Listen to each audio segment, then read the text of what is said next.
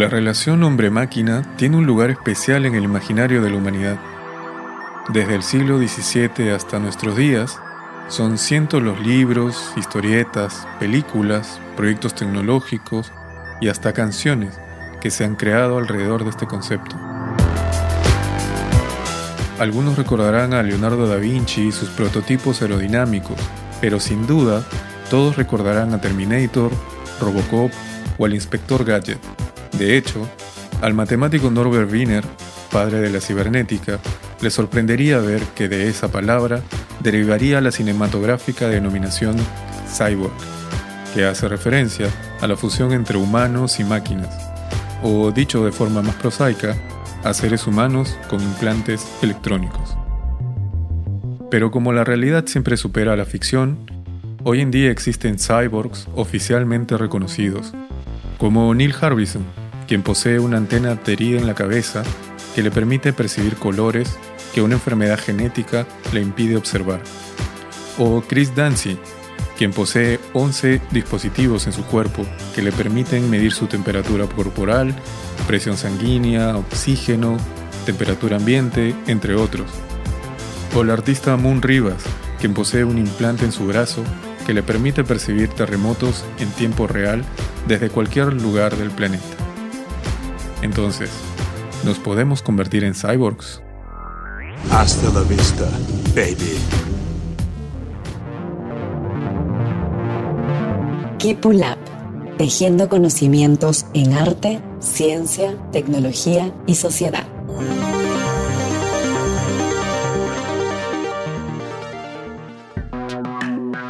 Bienvenidas y bienvenidos. Yo soy Lucho Pacora y esto es Kipulab Podcast, espacio de encuentro para el arte, la ciencia, la tecnología y la innovación social.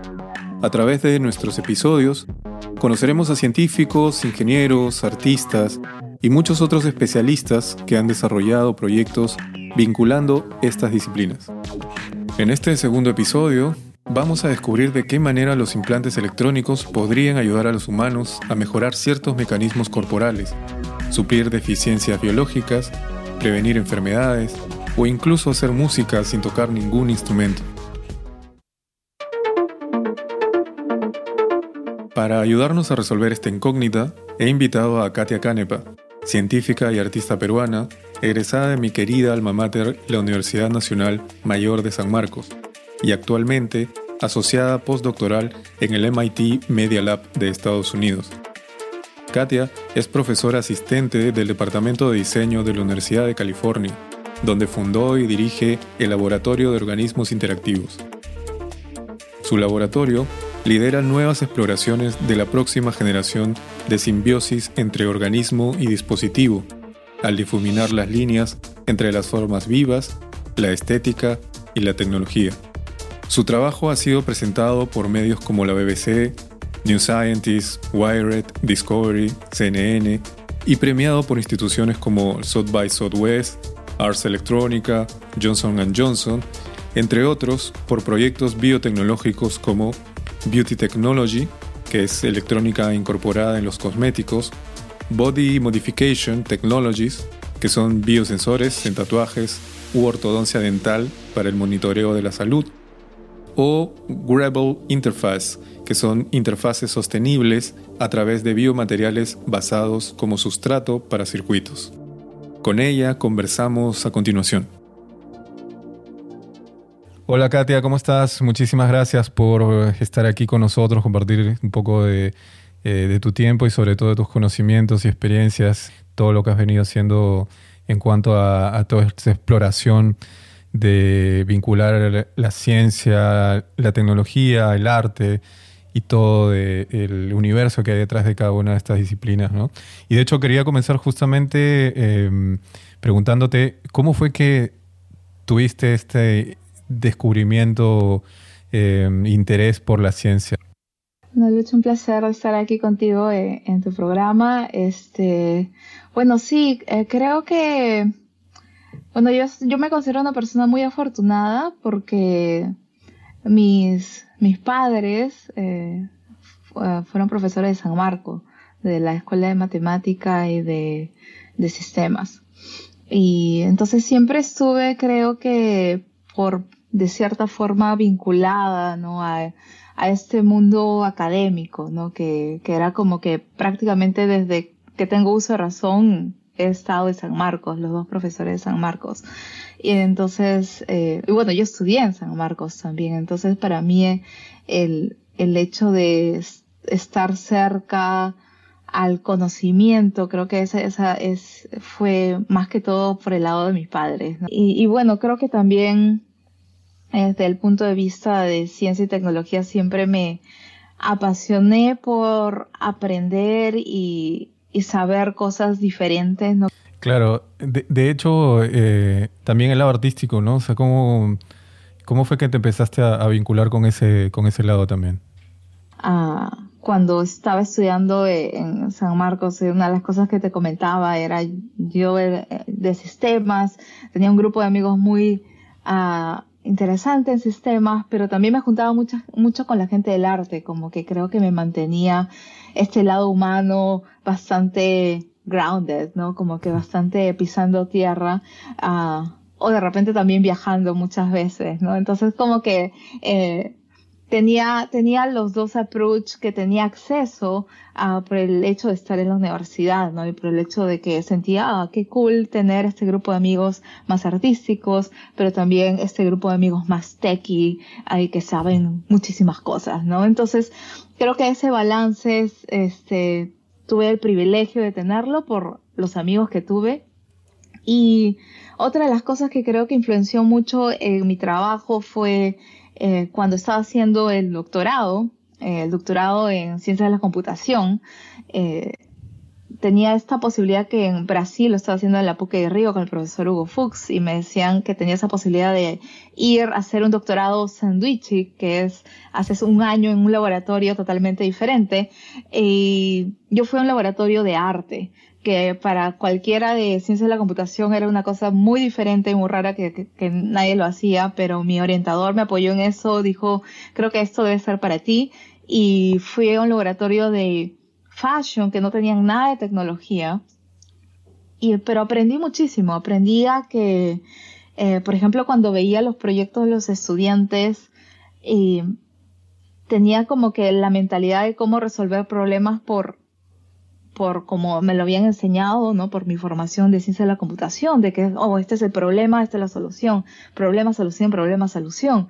Y cuando llego a ver los proyectos de los estudiantes de arte, me ponía a pensar, pero, ¿cuál es el problema, no? O, cuál es la solución, ¿no? No encontraba eso y, entendí que es una forma de expresar una pasión. Ah, y el arte te da esa posibilidad, inclusive ahora hago proyectos de arte también porque me, me ayudan a estos proyectos de tecnología que creo, puedo mostrarlo como, para mí es una pasión, porque es una forma de hacer investigación que tengo acceso y puedo mostrar que creo algo diferente, pero el arte me, me ayuda a mostrar ese algo diferente, me ayuda a mostrar esa pasión de cómo creé esa tecnología futurista, pero en algo que pueda ser accesible para, para diferentes audiencias, ¿no? Entonces, uh, yo, yo la verdad le agradezco como que muchísimo al arte darme esa posibilidad de tener una plataforma diferente para un investigador. Y es como suele decirse que, bueno, los polos opuestos al final siempre se rozan. eh, ¿Es así en el caso de, tú descubriste que era así en el caso de la ciencia y, la, y el arte? Sí, yo creo que de repente sea un preconcepto o algo que nos hace que estemos un poco alejados porque obviamente pensamos diferente y obviamente resolvemos los problemas diferente, pero yo creo que el arte y la tecnología están mucho más vinculados de lo que pensamos, por la forma de cómo es que este, podemos resolver o mostrar, en este caso, alguna tecnología nueva o, más interesante. Entonces, eh, si es que nos ponemos a pensar esa, ese vínculo que existe entre el arte y la tecnología, eh, yo creo que es una relación un poco intrínseca y, eso es algo que también aprendí después, ah, porque obviamente cuando hacía los proyectos eh, de departamento de ciencias de la computación, en Brasil, que es Puki Rio, que es un departamento de los mejores de Brasil y pero es un departamento bastante teórico, ¿no? Eh, de ciencia de la computación. Entonces yo llevaba estos proyectos de arte, entonces como que sentía que no me encajaba tan bien, ¿no? Eh, claro, tus profes te veían como la rara del salón, imagino. Exacto, porque yo iba y, hacía mi proyecto que tenía una tecnología nueva y lo mostraba en papers científicos y todo esto, pero también llamaba a una cantante de ópera para, para mostrar estas uñas en un acuario y cambiaba la música con la, forma que cantaba. Ah, entonces, este, me, mezclaba todo esto y era como que para ellos una mazamorra, ¿no? De este, no, te hubieses quedado solamente en esta parte de los papers que te está yendo bien, ¿no? Pero, no, no, obviamente les, les encantaba que haga todo esto, ¿no? Y siempre me apoyaban. Y por eso también me encantaba estar en Poquirrío. Y, pero creo que después, eh, bueno, tuve la, la gran oportunidad de ir a MIT Media Lab a hacer un postdoctorado que para mí era un sueño solo irme, tomarme un selfie probablemente ahí y decir que estuve por ahí, pero eh, bueno, pasaron varias cosas y, fui, fui, parte del staff de investigadores de Responsive Environments. Eh, como digo, para mí era como que un, un, sueño hecho realidad poder estar ahí y ser parte de ese staff. Y una de las cosas que había un concepto bastante interesante que, que lo comentan, que es el antidisciplinar. Porque si es que nos ponemos a pensar, mucha gente habla interdisciplinar o multidisciplinar, y ellos dicen mucho de que no, es, este, nosotros lo que hacemos es antidisciplinar, porque buscamos eh, como si estuvieras en, en una calle donde está todo muy oscuro, tienes un foco que te está alumbrando y ese es el grupo de investigación que normalmente pasa, ¿no? Eh, todo el mundo lo ve y hay mucha gente trabajando en eso y son cosas que son más fáciles de encontrar, no son fáciles de encontrar, disculpa, son uh, están como que iluminadas en un mismo, en una misma área. Y lo que ellos intentan hacer de repente es ir en esos territorios más dark, más desconocidos e intentar crear algo. Y para crear ese algo, eh, inclusive tu misma disciplina no basta. Entonces, ¿cómo ¿qué pasaría si es que te pones el sombrero de ingeniero o de artista o de diseñador o de científico y, intentas resolver o encontrar algo que no fue preguntado antes, ni siquiera solucionado antes? Entonces, eh, para mí ese concepto de antidisciplinar uh, también me hizo sentir como que encajaba en ese mundo de los raros y de, esa, esa forma diferente de, crear. Claro, además que cuando hablamos de tecnología, pues normalmente, y sobre todo, bueno, en esta coyuntura que se ha hablado, nunca se ha hablado, creo, tanto de ciencia y tecnología como en estos últimos años, eh, que la tecnología, pues, la podemos rastrear hasta en las primeras comunidades humanas y, también en las culturas prehispánicas, desde luego, ¿no? O sea, cuando hablamos de acueductos, cuando hablamos incluso de, la astrología, de los emplazamientos, la arquitectura, la cerámica, etc. Y me acuerdo además, de hecho me acordé cuando estabas hablando de eso, que el año pasado, por ejemplo, tuve eh, la suerte de, ir y estar por el Apu, cerca del Apu Chicón, en Cusco y descubrir que en una de las ruinas que estaba justo frente de, esa, de ese nevado, los incas habían creado un sistema de, refrigeración. O sea, tenían su refrigeradora, oh, porque lo que habían hecho era diseñar eh, unas eh, cabañas de tal forma que la orientación que tenían era justo hacia el, hacia el Apu, que además de ser una divinidad, digamos, aprovechaban ese viento helado que llegaba desde allí para hacer unas, eh, unas hendiduras, digamos, en la parte de, de, esas cabañas para que por ahí entrara el, aire frío y, y, digamos, enfriara todos los productos que ellos almacenaban, ahí, eh, granos, este, carnes, etc. ¿Cuál es tu visión de, la tecnología? Eh, ¿Cómo podrías, cómo la sueles abordar tú en ese sentido? Sí, me parece interesante lo que dices porque es este, es como, es una herramienta, ¿no? Que, que tenemos, que, o sea, podríamos pensar que un martillo, ¿no? Es, es una tecnología que, que, fue creada en su tiempo, ¿no? Y nosotros ahora utilizamos, o sea, si es que ponemos a hablar de, tecnología digital, ¿no? Es, es, es, es, otro mundo, ¿no? Que es el, el que estamos ahora.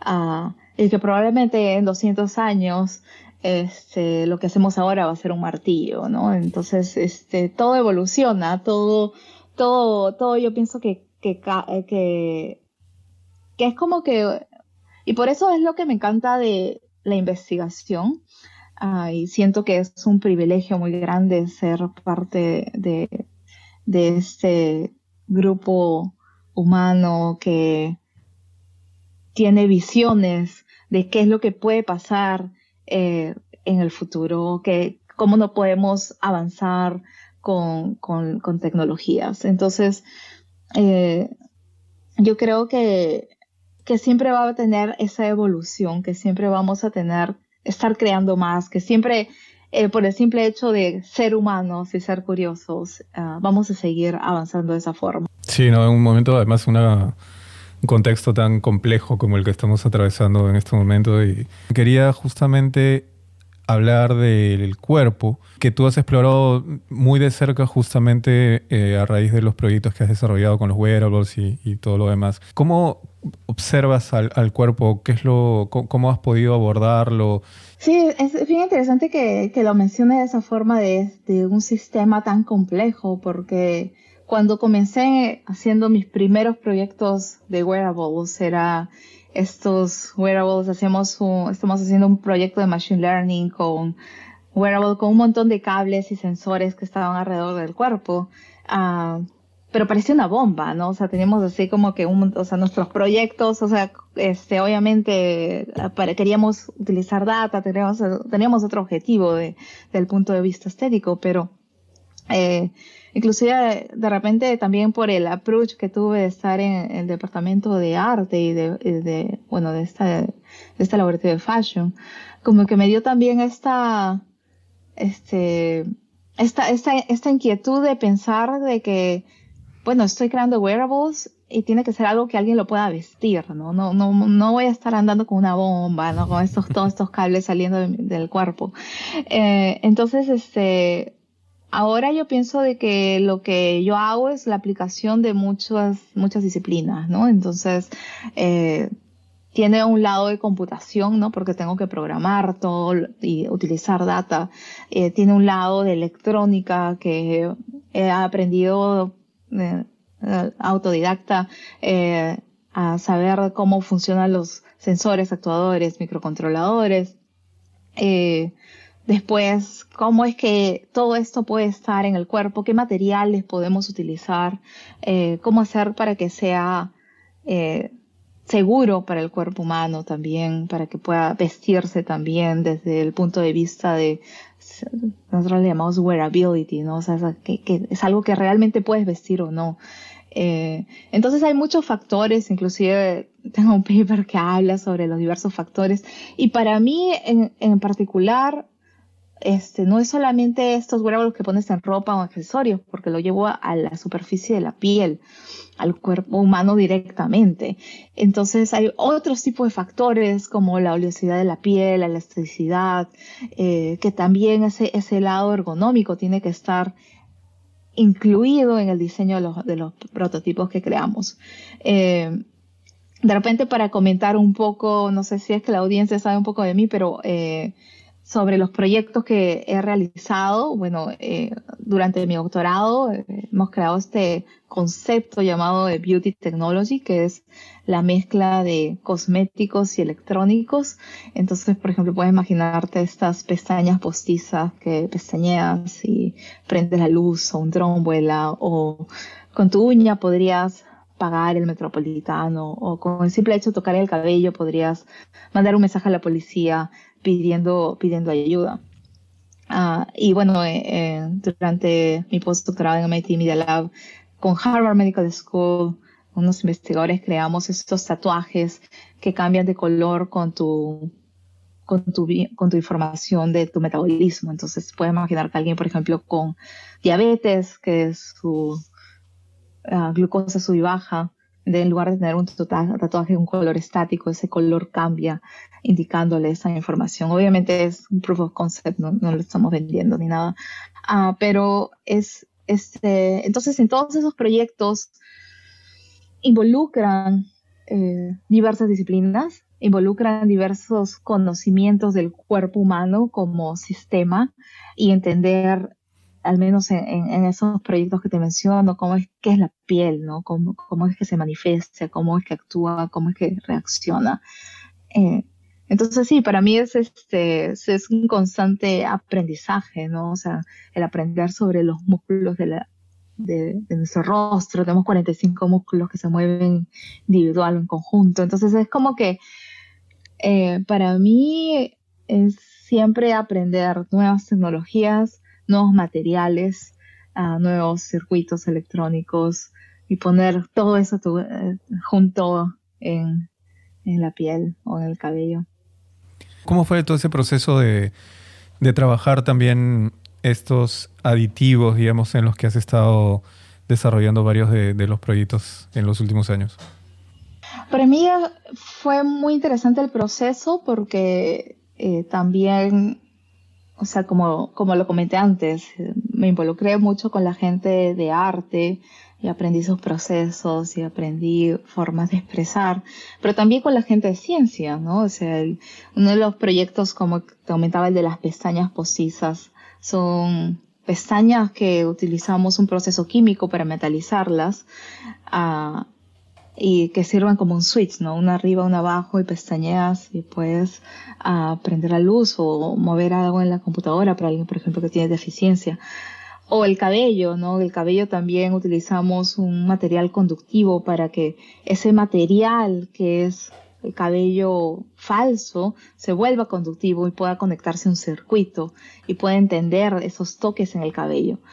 Ah, entonces hice algo que probablemente nunca lo hubiese pensado que iba a hacer estando en ciencia de la computación, que era ponerme un mandil blanco y ir a un laboratorio y hacer experimentos con estos guantes y con todos los protocolos. Entonces, eh, esa aproximación y ese lenguaje y, y también el, compartir con los científicos, ¿no? que es una forma también diferente de crear. Para mí fue, fue interesante también ese, el aprender de ellos, ¿no? de sus procesos. De hecho, una de, la, de las preguntas que tratamos de resolver en este episodio es precisamente eh, a raíz de estos variables y todos esos eh, elementos que se adhieren al cuerpo, es si, digamos, podemos convertirnos en cyborgs, ¿no? Hablándolo así formalmente. menos. Bueno, yo creo que hay varios cyborgs ya en, alrededor del mundo. Este, hay varios ejemplos de, no sé, personas muy interesantes como Neil Harbison, que lo que hizo fue inclusive hacerse una cirugía y dentro del cráneo ponerse este dispositivo y que tiene una cámara saliendo de él uh, y que puede, o sea, él eh, tiene esta discapacidad que no puede ver color, no todo lo ve en blanco negro. Entonces con esa cámara puede escuchar color porque lo que hace traslada ese, esos colores que están pasando por ahí a un sonido.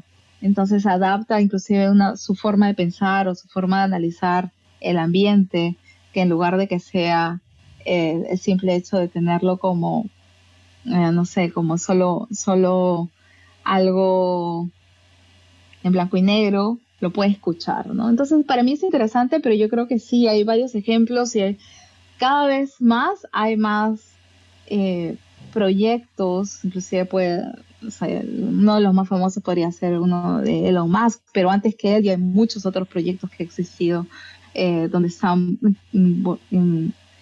están colocando unos chips en el, cerebro, ¿no? Entonces hay, ya creo que ya existe inclusive no solamente sobre el cuerpo, pero dentro del cuerpo varios ejemplos de, lo que está pasando ahora, ¿no? O sea, eh, sí, es creo que más parte de nuestra realidad, más de lo que podríamos pensar que no es.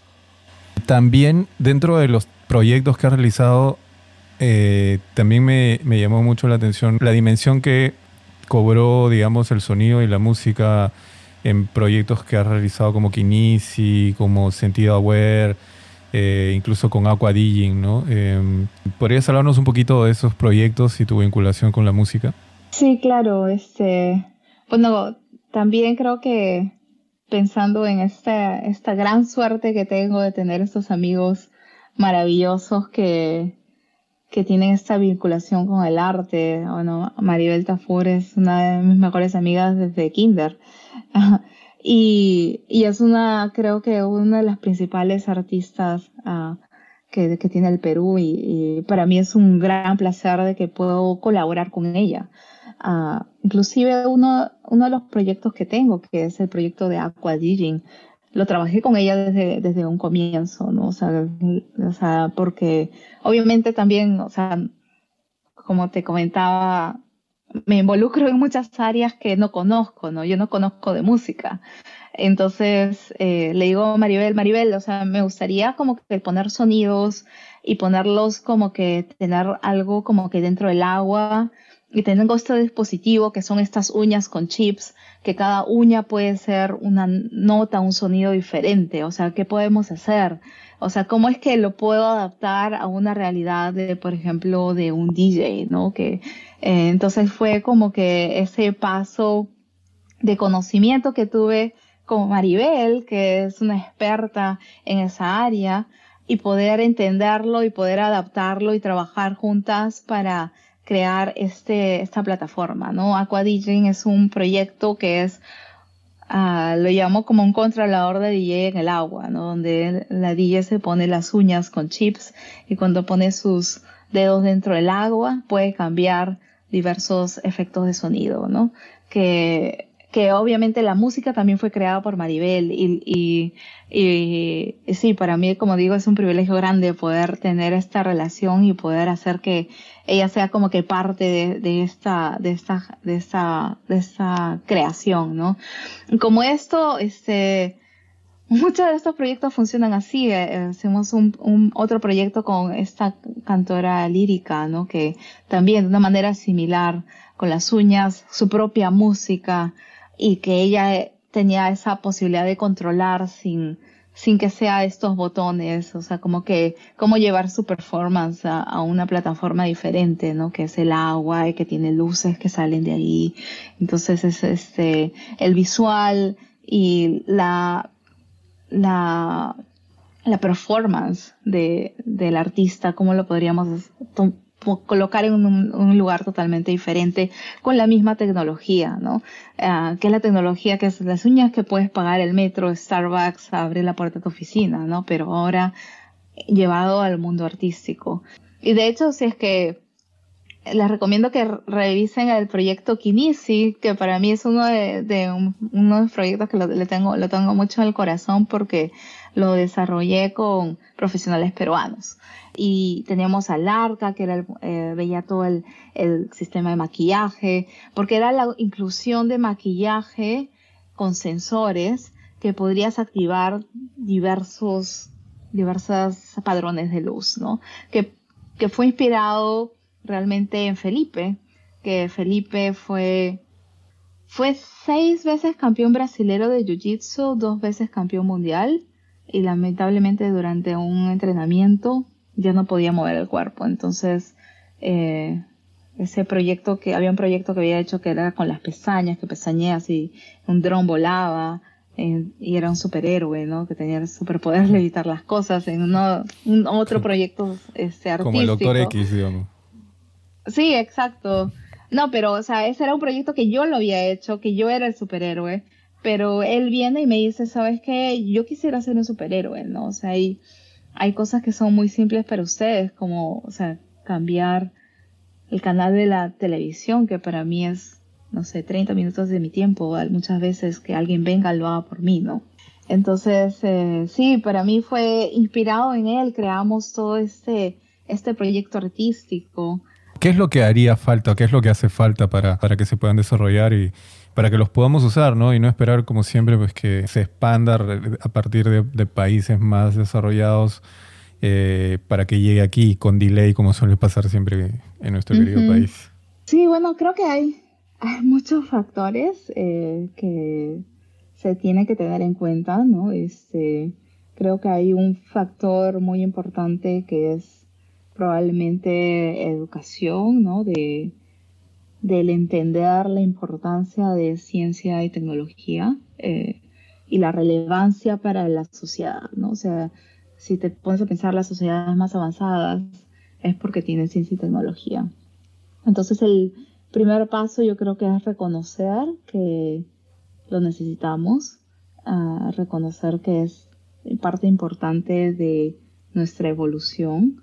Uh, obviamente hay muchas parches por poner en, en, todo lo que bueno, puede estar pasando en Perú, pero eh, yo creo que inclusive ahora yo espero que después de todo lo que estamos viviendo con la pandemia uh, haya mucho más incentivo, ¿no? El, el poder tener a científicos o gente que, eh, investigadores, eh, con una posición un poco más relevante, ¿no? Que creo que por muchos años ha estado muy relegada eh, en Perú. Y yo creo que ese sería el, primer paso, ¿no? Y, y, creo que también este, va a ser un paso también generacional, ¿no? Porque yo me pongo a pensar que cuando yo estudiaba, lamentablemente no, no había un laboratorio de investigación, ¿no? Eh, no los, no los existen en las universidades. Entonces, si es que hay más ejemplos, hay más laboratorios, se crea más esa cultura, se crea más esa generación de conocimiento, mucho más gente se puede involucrar y, y en lugar de, por ejemplo, lo que me ha pasado a mí, ¿no? O sea, yo salí de Perú buscando este aspecto creativo y convertirme en una investigadora, porque no lo existe en Perú. Entonces, este, es, es un proceso, yo pienso que largo, eh, porque, o sea, ¿a qué niño escuchas que él le gustaría ser un científico? Al haber transitado justamente estos dos ámbitos que normalmente suelen estar muy separados, ¿no? el, tanto el científico como el artístico. Eh, ¿Qué sientes tú que, hace falta como para asumir lo interdisciplinario y lo experimental como, como parte constitutiva y, natural más bien de, cualquier investigador, no venga de ciencias o, de humanidades, digamos? Sí, yo creo que... Mm, sí, para mí eh, o sea, esta relación que he podido tener con estos dos mundos, eh, también he podido entender lo desconectados que están, ¿no?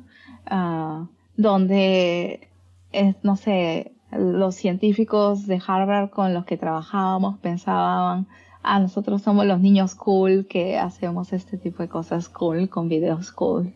Ah, pero después de trabajar mucho más con ellos, entonces como que se involucraron mucho más y entendieron la, importancia y relevancia de, los proyectos. Entonces, eh, yo creo que es un poco nuestro día a día que nos consume en nuestra forma de trabajar y la forma de, de, digamos, involucrarnos en este, desde ese punto de vista con, con la ciencia, ¿no? Porque hay, obviamente, su foco principal son estos proyectos, estos proyectos que tienen que ser publicados en, en revistas internacionales de científicas. Entonces, ese es su día a día, es tener ese objetivo en mente.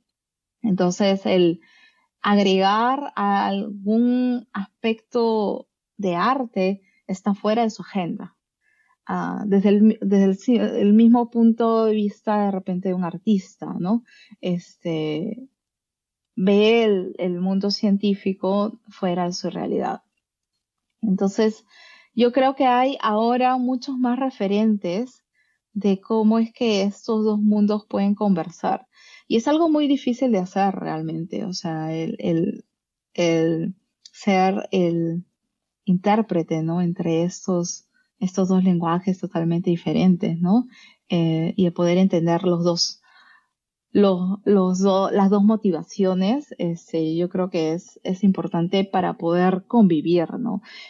El arte puede ser un apoyo muy grande para el científico para poder comunicar, porque los científicos no son buenos comunicadores, y, y eh, los científicos también podrían tener esta relevancia tan grande con, o sea, el artista también podría tener esta comunicación relevancia tan grande con, con, los científicos para hacer que sus proyectos también tengan mucho más, un background mucho más fuerte, ¿no? Entonces, eh, yo veo que hay muchos ejemplos de que está siendo mucho más relevante y espero, yo espero uh, que haya mucho más de, esta, de estos approaches también en Perú. Y bueno, hago un llamado si es que hay alguien que está en esta relación media rara de ciencia y tecnología.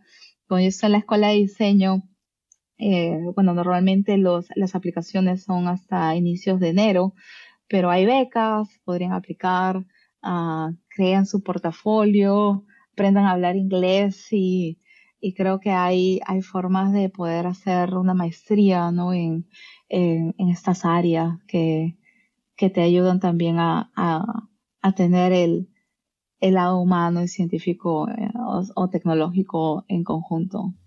Muchísimas gracias, Katia, por haber estado aquí eh, y haber descubierto todo este fascinante mundo de los wearables y, y de cuánto pueden aportar al desarrollo de, de nuestra humanidad.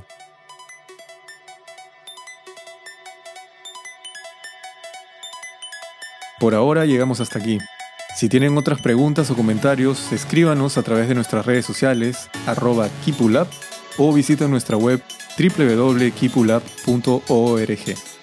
Muchas gracias por escucharnos. Si te gustó este episodio, ayúdanos a compartirlo y no olvides que el verdadero peligro no es que las máquinas empiecen a pensar como los hombres, sino que los hombres empiecen a pensar como máquinas. Sidney Harris. Hasta la próxima. Este podcast es uno de los proyectos ganadores de la convocatoria Espacio Virtual de la Fundación Telefónica Movistar. Todos los contenidos le pertenecen a Kipu Lab.